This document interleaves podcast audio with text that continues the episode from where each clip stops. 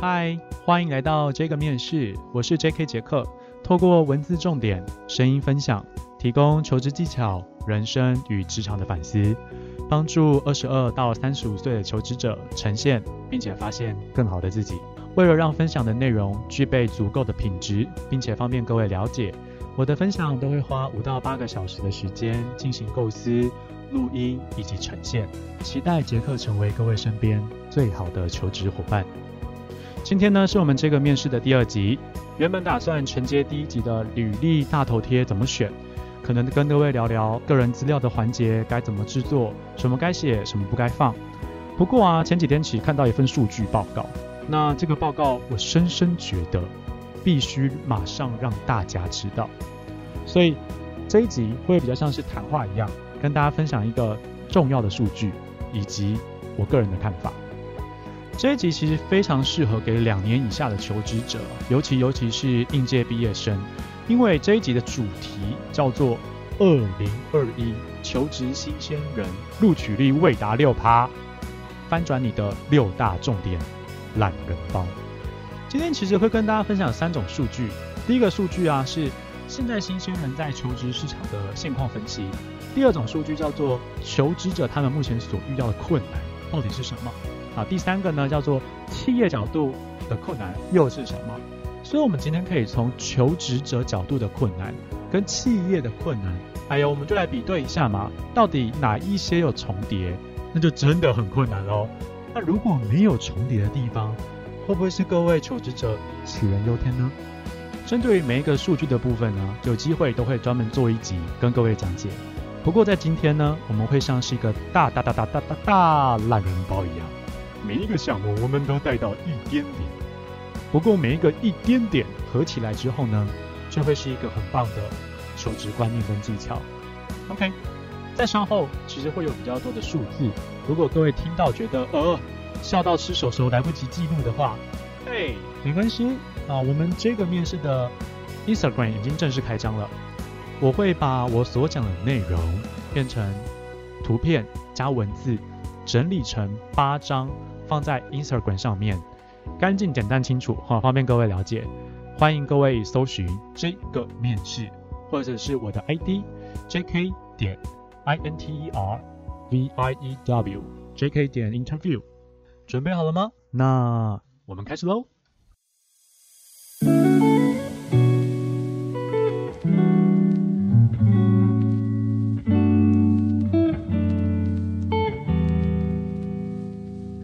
首先，这个报告其实是出自于 Yes 一二三求职网，这份的调查名称叫做“新鲜人待业焦虑与企业求职评价调查”，是在六月七号到二十一号在网络去抽样求职者，求职者 一千两百份问卷以及企业一千零十二份问卷，其实总计就是两千两百份的有效问卷，去做出来一个数据报告。那我已经很揭露重点，再重点做出了这一份呃 podcast 跟 IG 的呃一个呃重点摘要。那如果你对于整个文字数据有兴趣的话，你可以到他们网站去搜寻，或者是在我的 IG 这边也会有相关的连接。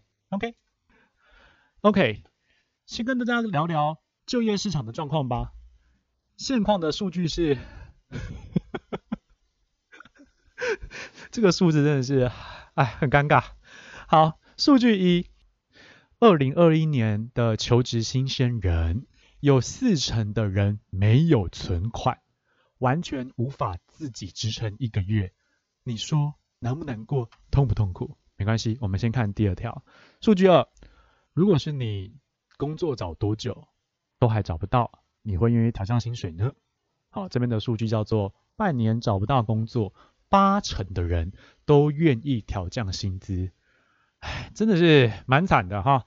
第三个，在讲之前呢，先跟大家分享一个名词，叫做待业焦虑症。也就是说，在你待业的期间，会有焦虑的感觉，可能是为什么没有公司要我，可能是不知道怎么写履历，履历写了不知道投给谁，投给是谁，你不知道他会不会回你，反正就是有这种焦虑感。数据三叫做待业忍耐的极限呢，其实是一百六十五天。如果失业了五点五个月的人，都会罹患待业焦虑症。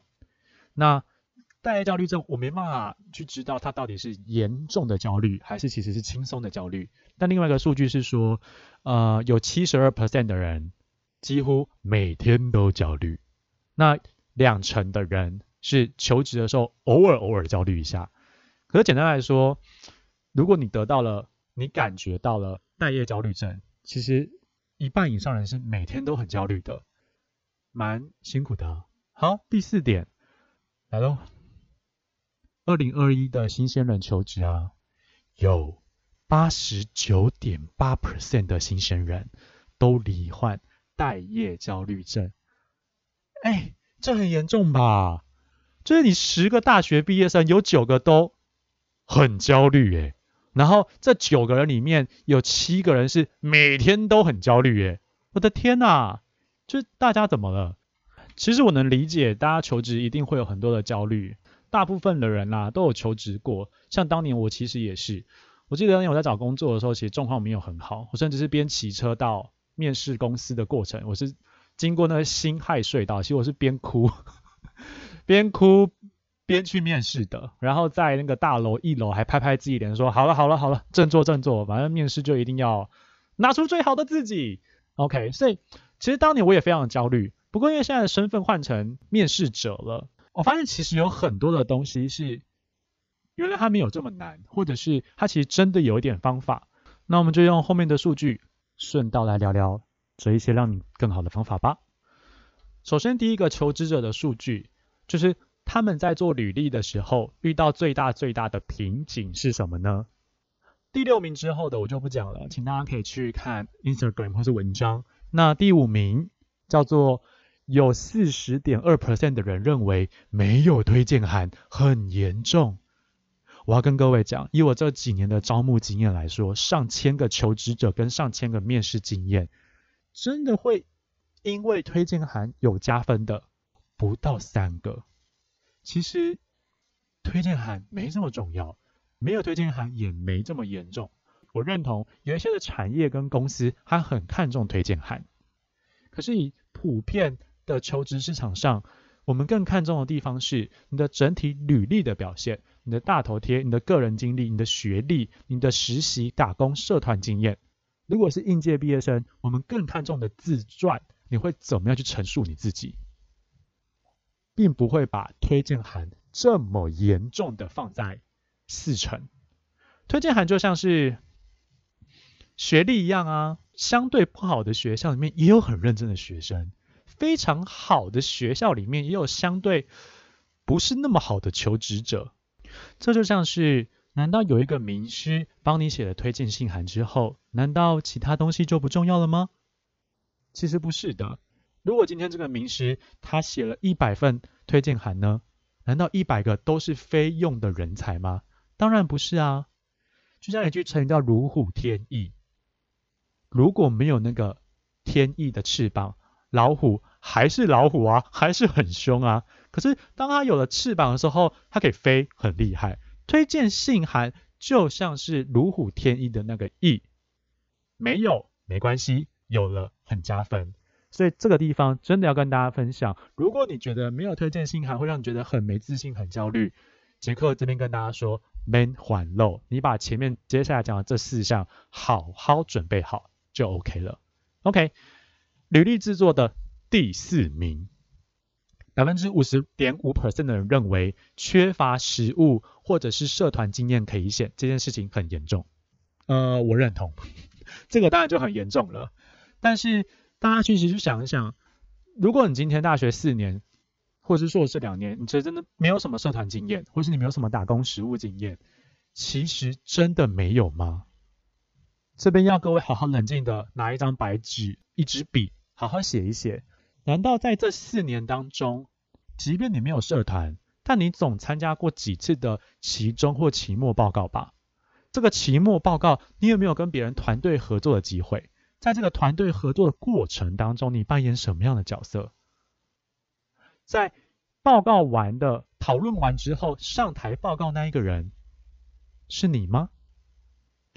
我们在讨论报告的过程当中是在台下呃扮演一个支援者的角色。那你的实务经验跟你的人格特质就是你是一个很棒的支援的人，整理报告的人，整理数据的人，这就是你的强项。但如果你今天是常常在台上进行简报的人，那你的实务跟你的强项就是你是一个善于沟通、善于表达以及去行销你产品的人。所以，如果看起来你真的没有什么实务或是社团经验的人来说，其实有太多的东西你可以去好好思考。这四年我们一定有做哪一些东西，曾经被同学觉得不错，曾经被教授赞美的。我认为每个人都有自己的优优点，只是你有没有把它想出来而已。OK，那其他的东西更细节的部分，我们就等下一集好好跟大家聊更仔细吧。我们来看第三点，有六十五点八 percent 的人。认为自己外语能力不强。坦白讲，这件事情我非常的认同。外语能力不强，其实会成为你在晋升或者是往国际呃就业市场的一个很大很大的 gap，就是一个困难。不过，这不会成为我们找工作最大最大的困难。毕竟我们在台湾，大部分的工作还是使用中文没有错。这就像是你今天不会粤语，所以你不会去越南。你不会非洲的语言，所以你在台湾，台湾还是有很多的工作其实需要你讲中文。那除非是非常看重英文的工作，那这件事情当然就严重。可是更多时候，我们在面试，我们看重的除了你的英文能力以外，我们更看重你对英文、对外语的态度。没关系，我们可以接受你现在英文能力没这么好，但我们更看重的是你有没有去学英文的态度。如果你今天报名了英文课，你今天追踪了好几个英文的 IG，你今天每天固定花一个小时的时间练习英文，甚至你已经报名了一些商用英文课程，这些是会加分的。所以外语能力不强已经是这过去四年你无法改变的事实，但你可以表现出你接下来如何让自己变得更好。所以外语能力不好，别担心，我们慢慢变好就好。接下来。第二名，大家在写履历的时候最困难的点是，六十七点三 percent 的人认为缺少专业的证照或者是技能可以写。其实呢，我觉得这一点跟刚才缺乏实务经验跟外语能力不强其实很像。我能理解有一些的职位，它真的需要专业的证照，护士你需要专业的护士知识。如果你是当工程师的，你当然需要工程相关 coding 的技术。可是难道真的我有十张证照？就代表我一定录取他吗？真的有一个人他什么都会，他完全符合了我们这个职缺所需要的技能，难道我就录取他吗？其实不一定的。我们更看重的地方是，到底你对于这个产业或是这个职务，你的热情在哪里？所以比起专业或是技术来说，我先说这些当然还是重要。再说一次，这是重要的，但更重要的地方是你到底喜欢什么？你愿意为了你喜欢的这一件事情付出多大多大的努力？我曾经遇过一个只做行政的女生，她很想把人资这件事情做好，问我说：“杰克，我该怎么办？我该如何从行政变成人资？”她的学历背景一点相关都没有。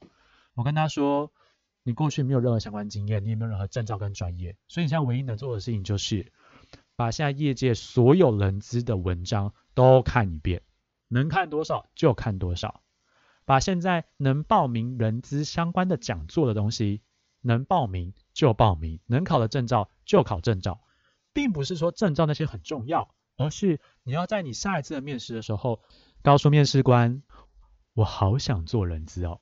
所以其实我们看到的地方是这个人的热情，跟他真正想要的是什么，专业的证照跟技能，跟推荐函其实是一样的，他只是。如虎添翼的翼哦，好好想想，有什么事情是现在我们可以做的吧？接下来公布第一名，履历制作上面最困难的瓶颈，有八十二点三 percent 的人认为不会写自传。没错哦，自传真的是求职新鲜人最重要的一个环节。当然，针对自传的部分，有机会我会再开一集，好好跟大家谈谈自传应该怎么写。谈到自传，刚好也是下一个要跟大家分享的数据。在自传这件事情的编写上，前三名大家最困扰的点是什么？跟大家聊聊吧。有三十四 percent 的人认为他找不出过去的事迹或自己的特色，所以只好从小到大的事情都写变成流水账。有五十五点五 percent 的人认为他想把自己写得很棒，但却不知道如何包装自己。不知道如何用文字把自己想写东西写出来。接下来是第一名，有七十一点三 percent 的人认为不想跟别人一样，但却不知道怎么写才有特色。好，自传这个地方其实要谈的东西非常非常的多。那呃，我这边就讲两个我认为最重要的地方。OK，就两个哦。第一个，架构。架构其实很多时候比内容更重要。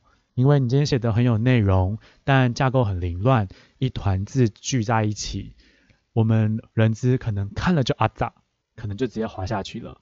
可是如果你今天有一个很清楚的架构，起承转合，一二三四段，看过去就是让别人觉得很舒服，那人资就会觉得，哎，这是一个有 sense 的履历，他可能就会比较仔细的去看你的内容到底写了什么。第二个，我认为在写自传最重要的东西是。我们有没有把现在求职你最重视的东西写上来？有一些人重视薪水，有人重视公司，重重视职务，有些人重视离家里近不近，因为他可能要回家照顾年迈的母亲。确实，很多人的自传都会写得满满的，但最可惜的是，这么多的字，我却看不到他真正想要成为什么样的人。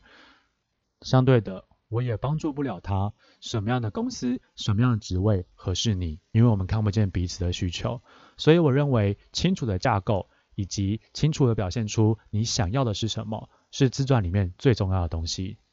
好的，以上两点数据是求职者在准备的过程当中所遇到的最多的困难。那杰克稍微带过之后，都会再分成一集一集的跟大家做分享。接下来跟大家聊聊，在企业角度，他们在面试人选上所遇到的困难是什么？第一个大困难，什么样的履历照片直接居居我觉得主题真的太有趣了，这刚好是我这个面试第一集跟大家所聊的东西，而且这个数据里面所指出来的很多问题，刚好第一集都有提到耶。那各位听一下吧。那你真的想知道怎么解决？更详细的做法可以参考第一集的这个面试。OK，有三成的二十八点九 percent 的雇主认为照片背景太过复杂，干扰到主角，看不清楚。有三十二点一 percent 的雇主认为照片太过随性，尤其还有装可爱的表情。嗯，真的有吗？真的有。有三十九点六 percent 的雇主认为，他的大头照不是用正式的大头照，而是用全身的生活照。这部分在第一集其实有特别讲，全身生活照不是不行，而是要看状况。那听听第一集聊聊吧。前第二名，四十点七 percent 的大头照不 OK 的原因是，他的照片是用手机自拍，脸部不清楚。好，脸部要清楚的条件有好几个。什么叫清楚？除了不要模糊以外，还有什么条件？在第一集部分也有跟大家聊聊。第一名，四十二点二 percent 的雇主认为啊，最糟糕的照片是他的大头贴竟然使用特效处理，脸过度修图。各位，这是真的。我我看到这个主题就觉得太有趣了，然后我还用 PowerPoint，就是把这五点全部浓缩成一张大头照，放在我的 IG 的图卡上面，大家可以看一下，那个照片真的是很有趣。可这种照片真的有出现过哦，我们真的有遇过他的照片有放赖的兔耳朵，然后修图修太多。其实我觉得修图这是一定的，我的大头贴我也有修图啊，就每个人都一定会修图啊，可是。修了一时，修不了一世嘛。所以到底要怎么把照片用好？嗯，更多的细节回去听第一集喽。可是至少以上五点，小心不要犯错喽。好，接下来我们来分享企业最不满的履历前三名。第三名，四十一点七 percent 的雇主认为你应征不同的职缺，但都用同一份履历，甚至连应征项目也没改。那杰克这边是个人建议哈，在人力银行上面啊，你可以先放一个公版的，被动的等雇主搜寻到你的履历的那一个公版。可是啊，当你想要主动出击投递给人资的时候，你一定要为了那个职位，甚至是为了那个公司，特别再去做一个版本。像我当初其实，在求职的时候，也做了三个版本，就是公开版，然后讲师版跟猎头顾问版。光我自己其实也有三个基本的版本。接下来第二名，企业最不满的履历，有五十一点三 percent 的认为，履历未附照片，甚至明明就有大头贴的格子，但那一格是空白的，这就很奇怪啊，就是。如果你今天是在美式履历，当然就不要放大头贴嘛。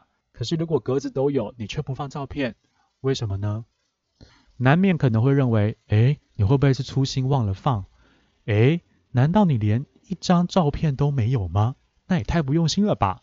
其实有这样的联想，当有其他履历可以做比较的时候，没有放照片的履历，相对就会比较弱势一些些。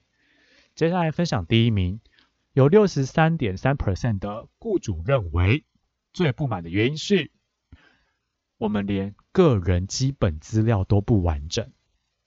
哎呀，其实呢，这个主题本来就是我第二集今天想跟大家分享的，所以呢，个人资料到底应该写什么呢？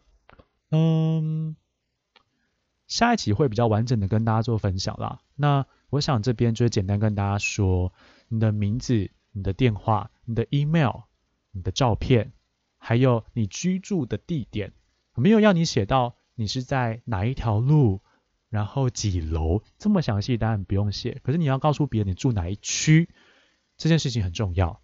所以简单几个东西稍微写到，嗯，其他更细节的我们下次再聊喽。好的，接下来我们进入下一关，什么样的状况企业会直接把人选黑名单？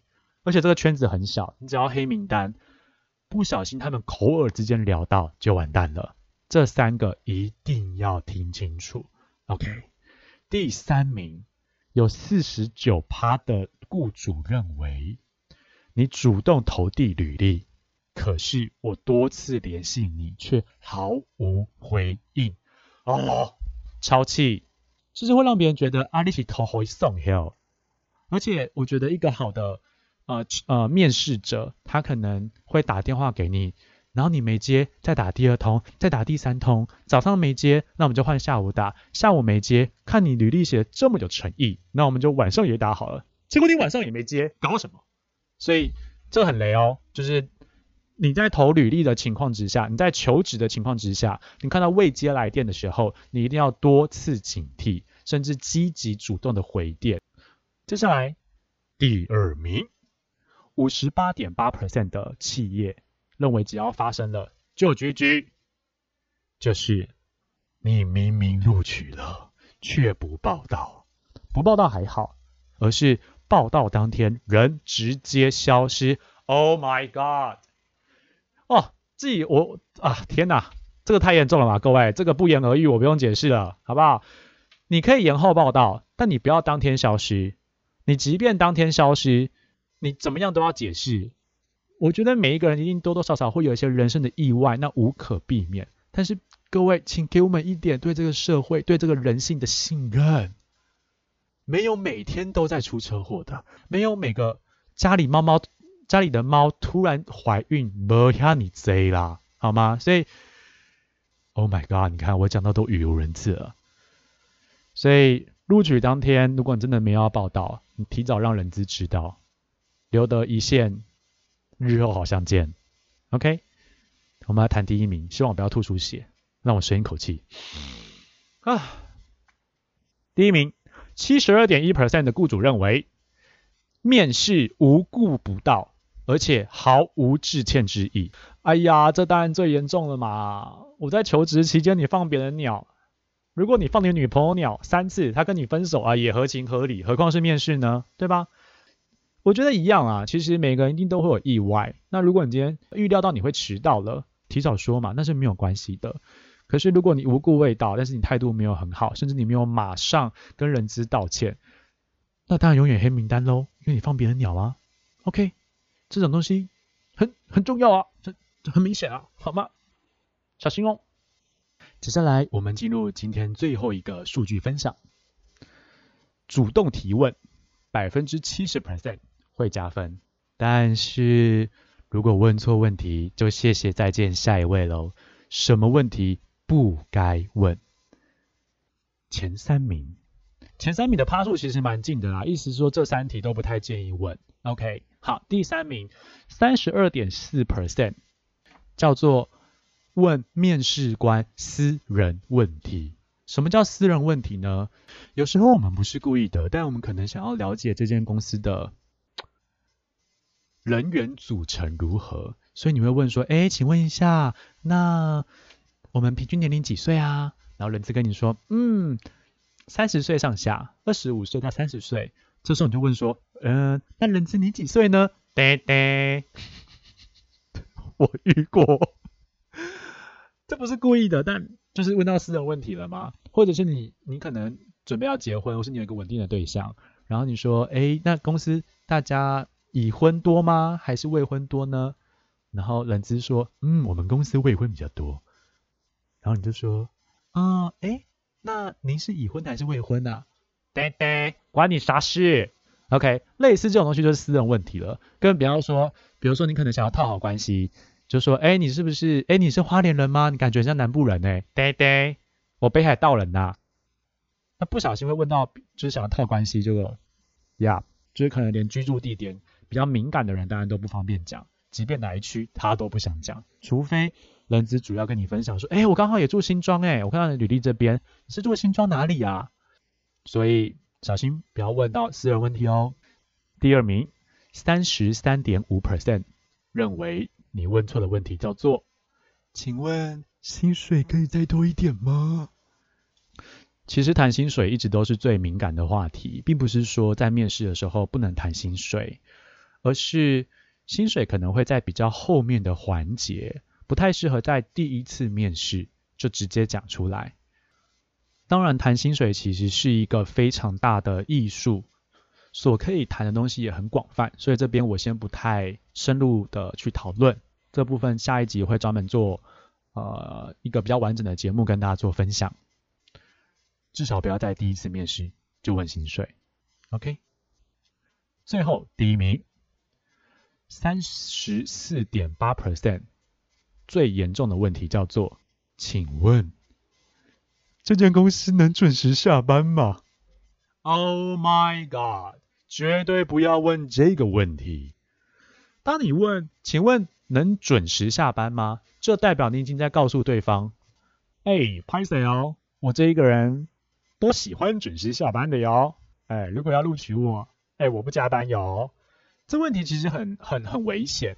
但如果你真的是一个需要准时回家下班的人，这个问题到底应该怎么问？我个人会建议问这个问题要比较婉转一些些。我们不会直接问说，哎，请问能准时下班吗？我可能会问。